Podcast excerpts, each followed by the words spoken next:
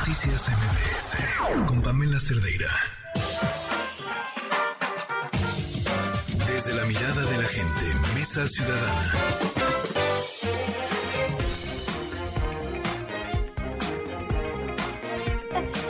parte de esa música con la que regresamos que me recuerda a un programa de televisión de ta ta ta ta ta ta ta ta ta ta ta es este tiene algo de Gina Montes esta música con la que estamos regresando. No no no traigo una habilidad hoy entre que confundí a los de la serpiente estoy metiendo la pata en Twitter luego les contaré cómo. Hasta parezco diputada. Este tenemos hoy una mesa ciudadana pues para hablar de todo lo que está pasando y, y por supuesto entenderlo. Le doy la bienvenida además por primera vez en esta mesa ciudadana Alma Maldonado. Cómo estás Alma bienvenida Hola, ¿qué tal? Muy buenas noches. Muchas gracias por la invitación para platicar de estos temas.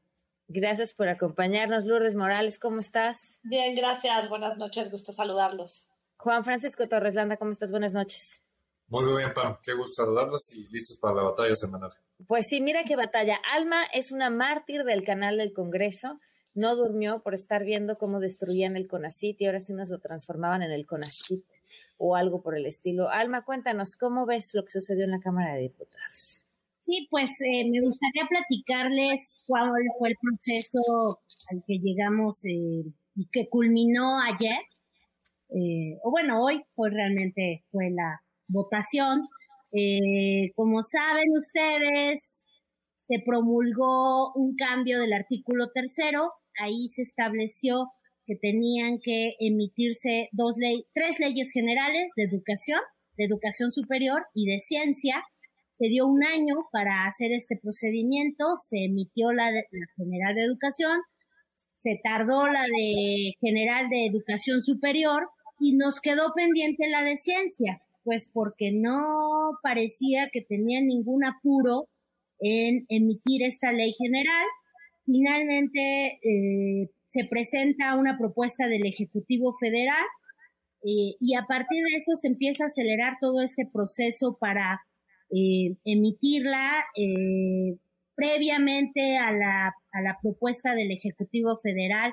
Se propusieron una más en diputados, tres más en senadores. Entonces, desde, desde el primer momento se pidió que hubiera discusión, que se tomaran en cuenta las propuestas que ya existían, que queríamos una buena ley para el sector de ciencia, tecnología e innovación. Eh, les entró la prisa a los diputados en este periodo, de pronto decidieron que aunque habían propuesto y aprobado una metodología para hacer la ley general de ciencia, que incluía hacer siete parlamentos, foros de parlamentos abiertos, eh, al final ellos mismos se pusieron candados, terminaron haciendo solo dos foros a los cuales eh, también asistí, fueron foros eh, maratónicos, cinco minutos cada persona, en el primero participaron más de 100 personas, en el segundo un poquito menos, pero por ahí, eh, y lo que se pedía era no solo tener los foros, sino que lo que se dijera ahí se y les hicieran caso. Claro, porque si no, ¿qué chiste tiene? Eh, la verdad es que desafortunadamente no culminaron con los foros, nos quedamos solamente con, con dos, nos faltaron cinco, no consideramos que se haya incorporado lo que se necesitaba eh, eh, en esta ley para, para tener mucho más consenso y sobre todo una ley que nos refleje y que proyecte hacia dónde vamos en materia de, de este sector, eh, que nos que sea optim, optimista sobre el rumbo. ¿Qué fue lo que se aprobó, Alma? Bueno, se aprobó esta, esta, esta propuesta de ley con algunos cambios. El CONACID hoy salió a decir que hubo muchísimos cambios. No es verdad esto. La verdad es que son pocos los cambios de fondo y no se atendieron. Eh, yo les puedo decir cuatro cosas que a nosotros nos preocupan fundamentalmente. Uno es el tema de cómo quedó eh, la forma como se van a tomar las decisiones en el sector, cómo queda organizado. Es muy centralizado, es muy vertical. Eh, queda compuesto por una junta de gobierno que le pusieron algunos cambios a última hora, que mejora un poquito, pero donde la voz cantante es la del gobierno federal no toma en cuenta a otros actores, no toma en cuenta a las entidades gubernamentales que también son, por supuesto, autónomas. Entonces, ese es un problema. El otro es relacionado con esto, la federalización. Realmente eh, subordina a todos los estados a seguir una sola política gubernamental federal que no que no esté pensando en las necesidades de cada entidad y en sus propios desarrollos.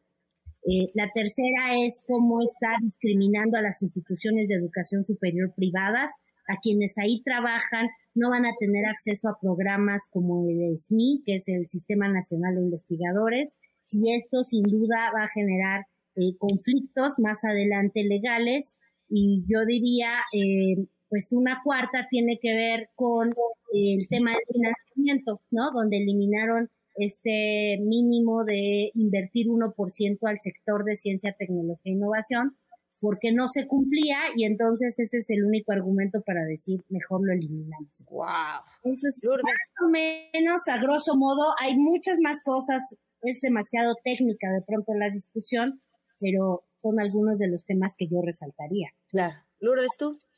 Pues eh, sin ser eh, simplista con eh, la explicación que ya dio Alma Maldonado, quien estuvo en los foros de Parlamento Abierto y quien ha dado la batalla con una buena representatividad del sector, creo que lo que es sumamente preocupante es el, el trasfondo de esta ley. Y el trasfondo de esta ley es control es control político hacia la forma en la que se hace la ciencia y la tecnología en el país, subordinando las prioridades y los temas de investigación a lo que establezca el gobierno.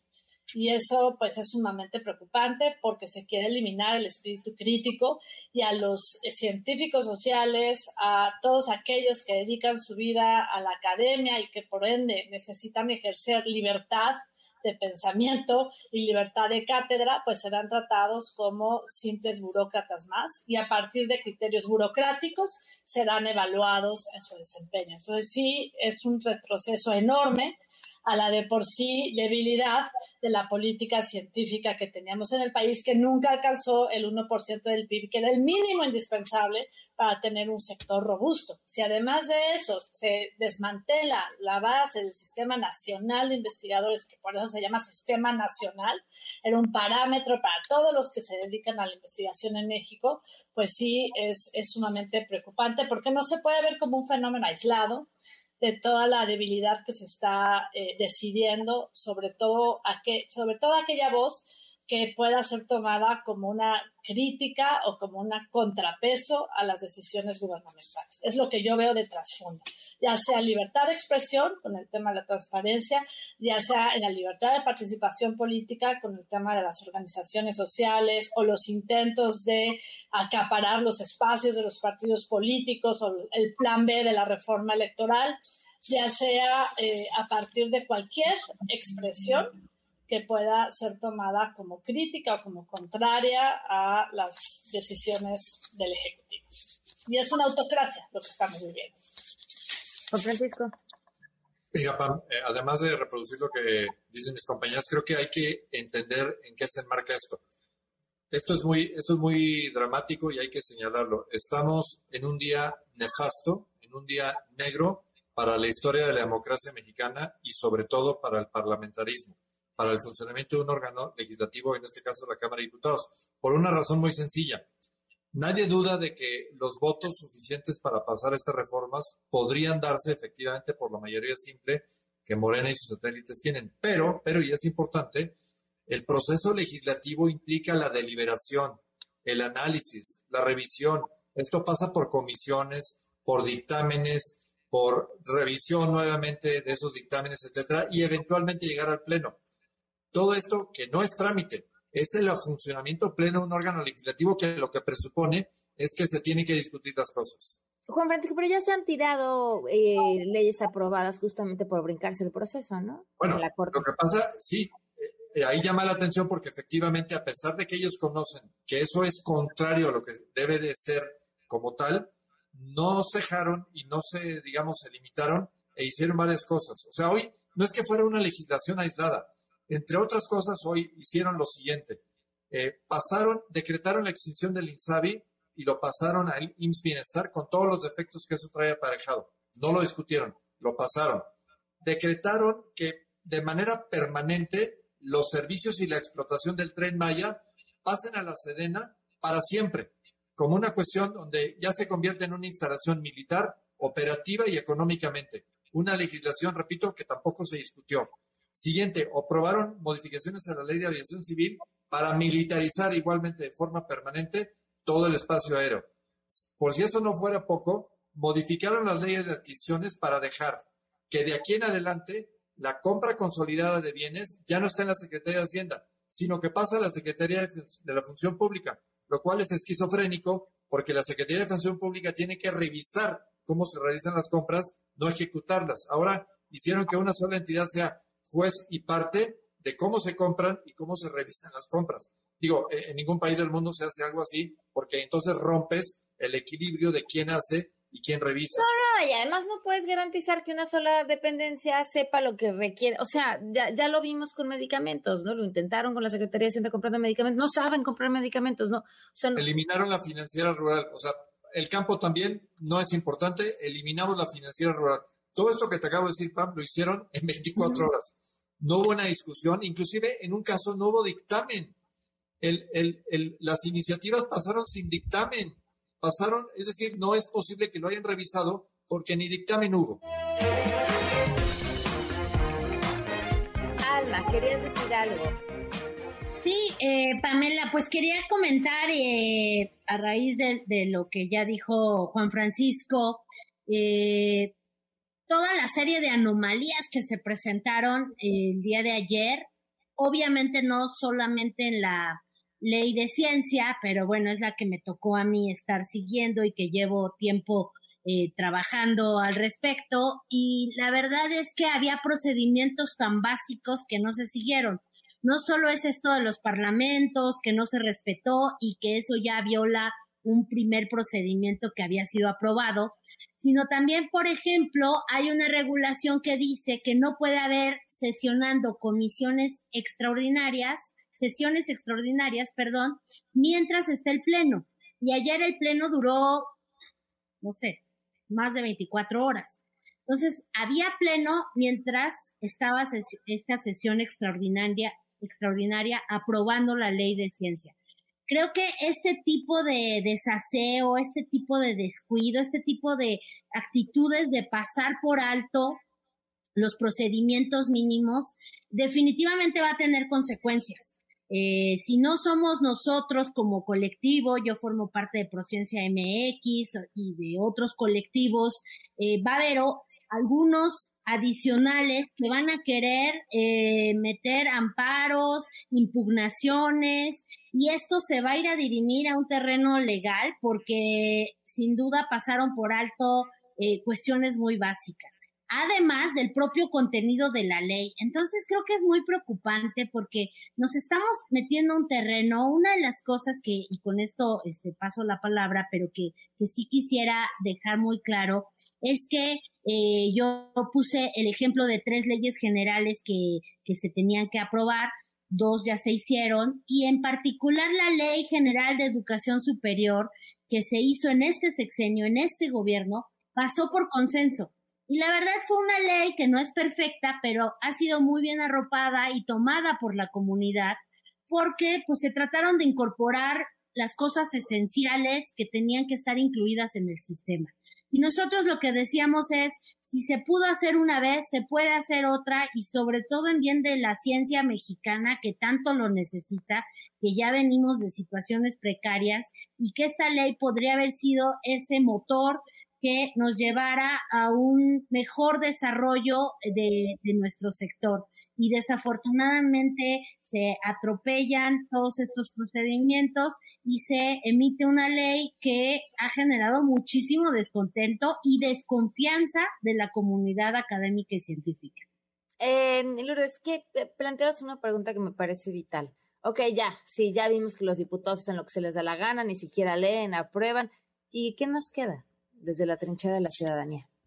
Pues nos queda, creo yo, en primer término, eh, ser muy pedagógicos. Ahora es que hay tantos temas, pero creo que todos se reagrupan en un eje común, que es la pérdida de derechos. nuestros derechos están amenazados con estas decisiones que se están tomando en Cámara de Diputados. Nos queda la siguiente instancia, que es el Senado, para lo que dé, pero hay que presionarlos y por lo menos, eso lo ha dicho Ricardo Monreal, aunque de repente dice una cosa y luego se contradice, que ellos sí van a leer, hombre, se agradece, ¿no? que ellos sí van a leer y sí van a cumplir con su mandato de discutir pero también hemos visto eh, que se han generado falta de acuerdos en las múltiples designaciones que están pendientes, hemos visto que les tiran líneas del Ejecutivo y eh, todos, eh, la mayoría se alinea, afortunadamente no tienen la mayoría calificada para reformas constitucionales. Y bueno, pues esperemos que la oposición sea oposición y realmente en esta sí vayan juntos y defiendan nuestros derechos. Si falla el Senado, pues entonces queda la vía judicial, como dice Alma ya sea eh, mediante las controversias, ya sea mediante las acciones o ya sea mediante los amparos. En este caso, como no es una eh, reforma constitucional, pues será la vía de los amparos, en donde ojalá y la comunidad científica pueda ir eh, en alianza con organizaciones y con otros actores clave que permitan poner freno a esta, a esta violación a la libertad académica, a la libertad de cátedra. En este le falta el Senado o ya no? Esa falta el Senado, sí. todas las que se aprobaron con prisa, sin leer, falta Senado y pues todas podrían parar a la Suprema Corte, como el plan B, por haber violado el eh, procedimiento legislativo. Parte de la pregunta es que si en el Senado van a tener la misma prisa porque el periodo ordinario concluye justamente mm. este viernes. Monreal dijo que no. Por eso, pero, pues sí, pero Monreal ya no, conozco, ya no controla a los senadores de esa bancada. Digo, esa es una realidad. Él tendrá muy buenas intenciones o, protege eh, su título de abogado y de maestro de Derecho Constitucional, cosa que le respeto. Pero parece que en su bancada la Constitución y demás eh, ni la leen ni la respetan. Eh, volviendo a que nuestra última defensa será la Corte, yo vuelvo a hacer el llamado que ya hemos hecho aquí en tu espacio y en varias ocasiones, que es dependemos de una persona. O sea, tenemos ocho ministros y tres impostores.